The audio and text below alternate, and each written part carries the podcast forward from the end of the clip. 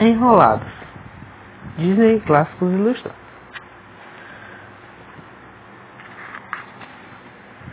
Rapunzel era uma menina com longos cabelos dourados e poderes mágicos. Gunther, sua mãe, usava os poderes da filha para manter-se sempre jovem e por isso trancou-a em uma torre no meio da floresta. A mulher, que na verdade era uma bruxa má e egoísta, entrava e saía da torre quando queria. Para subir, gritava: Rapunzel, jogue seus cabelos. Tá vendo ela subindo nos cabelos? Ó? Aqui é a torre. Mas a menina não sabia que Gunther não era sua mãe verdadeira. Ainda bebê, Rapunzel foi sequestrada pela bruxa por causa dos cabelos mágicos. Na realidade, ela era filha do rei e da rainha.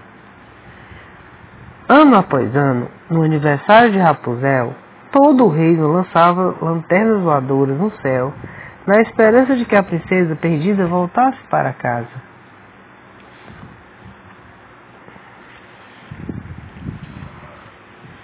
A menina cresceu, pintando nas paredes da torre o mundo que gostaria de conhecer. Seus cabelos grandes, ou seu grande sonho era assistir de perto ao espetáculo de luzes que acontecia sempre no dia do seu aniversário.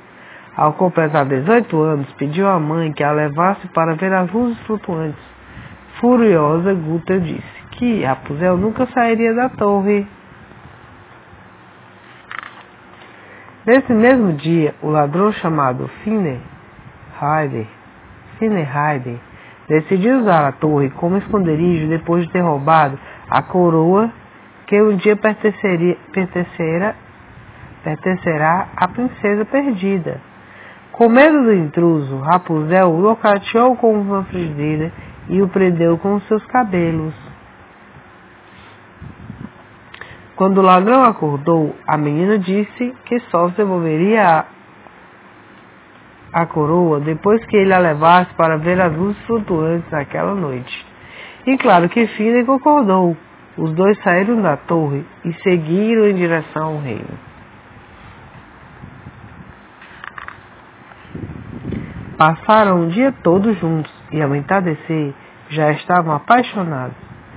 Cine faria qualquer coisa por Rapunzel, até deixar de ser ladrão.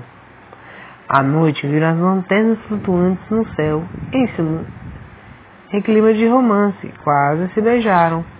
Ai filho, ó, as lanterninhas, ó. Tá tudo voando no céu, ó, tá vendo? Coulter contratou dois homens que entregaram filha aos guardas reais. Na mesma hora, a bruxa levou Rapunzel de volta para a torre. Lá, Rapunzel se pôs a observar suas pinturas. Entendeu tudo. Ela passou a vida pintando o emblema do reino naquelas paredes. Ela era a princesa perdida e tinha sido enganada por sua falsa mãe.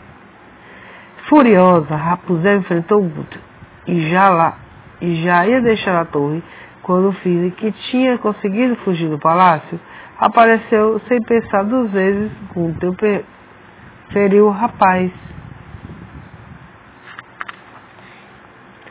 Ferido, Finder cortou, ferido, Finder cortou os cabelos mágicos de Rapunzel com um cabo de, caco de vidro.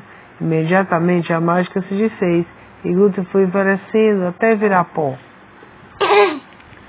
Oi, mami, ó. Ele cortando o cabelo dela. Cília não resistiu aos ferimentos e morreu. Então uma das lágrimas de Rapunzel caiu no rosto do rapaz e ele voltou a viver.